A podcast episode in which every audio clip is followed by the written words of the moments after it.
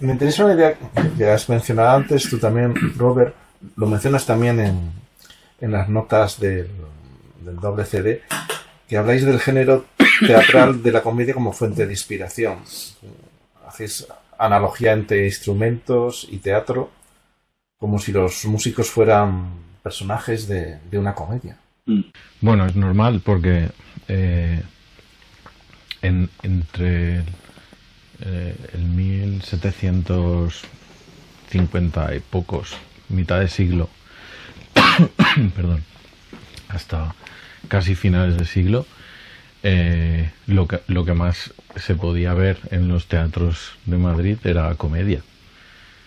Eh, Brunetti seguramente cuando llegó a Madrid eh, lo- a lo primero que se dedicó antes de aprobar las oposiciones a Real Capilla fue a tocar en los teatros y el 80% era comedia. Comedia eh, que se había introducido anteriormente en la época de Farinelli como el, drama Yokose eh, y, y que esto se fusionó con, con la, con la zarzuela que estaba aquí y muchas veces se, se operatizaban las zarzuelas o se azarzuelaban las óperas con también con la tonadilla escénica casi siempre con, textos de Goldoni y mm, a eso a final de siglo y, también eh, pues de, la comedia Lar- Larmoyant, ¿no? de la comedia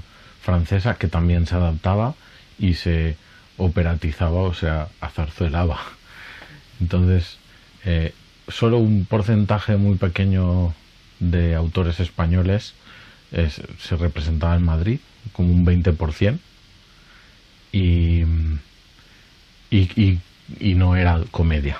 Pero el otro 80 era, era comedia.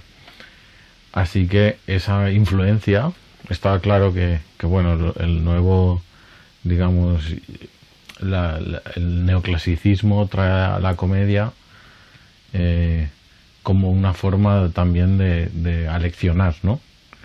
Y ya cambia un poco el, el, objeto de lo que había sido anteriormente, el objeto a la- como obra que intenta parecerse a la naturaleza, que es lo que teníamos en el barroco, a, a hacer música para, para el hombre, ¿no? Y crear pasiones y crear tensiones de que en ese momento se veían como necesarias eh, en el ideario neoclásico.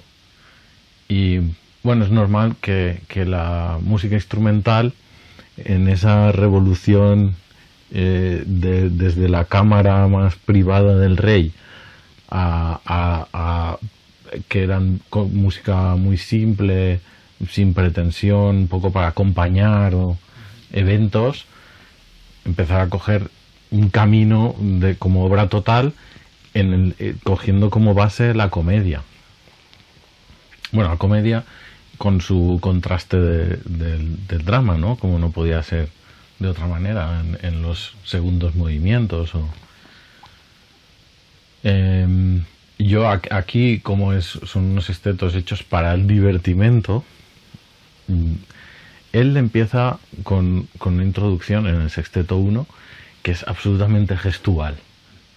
Y eso a mí ya me, dio como una, una pista, ¿no? Pues eh, tú veías la partitura y decías, ¿esto cómo, cómo se entiende esto, no? Eran tres notas, pum, pum, pum, en piano, un, dos notas en forte, tam, pam.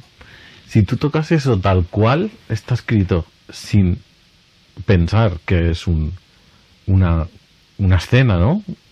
No tiene ningún sentido. Es casi, podría ser, si lo tocas así, tal cual, es como música contemporánea, es como música de ahora. Si le das el carácter gestual de la escena, tiene absolutamente todo el sentido.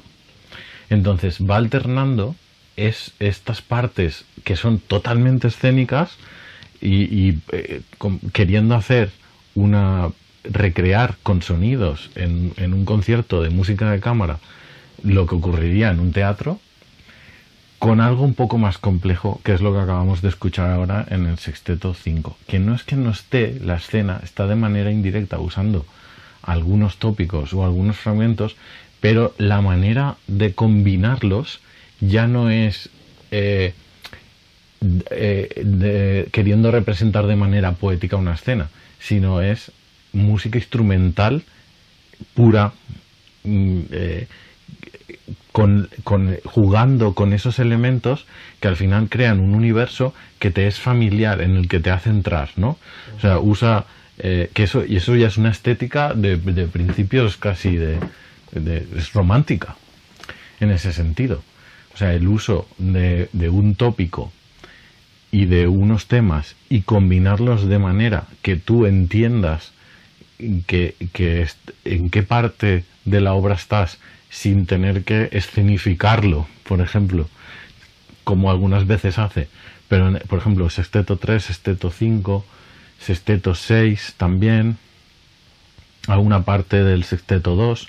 Hay mucha, mucha parte escénica, pero hay mucha parte pura instrumental, que ya es una obra de arte elaborado con, esos elementos y la combinación muy eh, exquisita de esos elementos para, para, de una forma arquitectónica, darte una sensación de saber dónde estás y que todo tiene un sentido en sí. O sea, la, la obra de arte como, como, como algo independiente ¿no? a todo es una concepción ya muy moderna de, del arte, digamos. Ya no está al servicio de Dios, no está imitando la naturaleza, no, no está apoyando escena, no es escena en sí, sino ya es eh, un universo completo en sí mismo.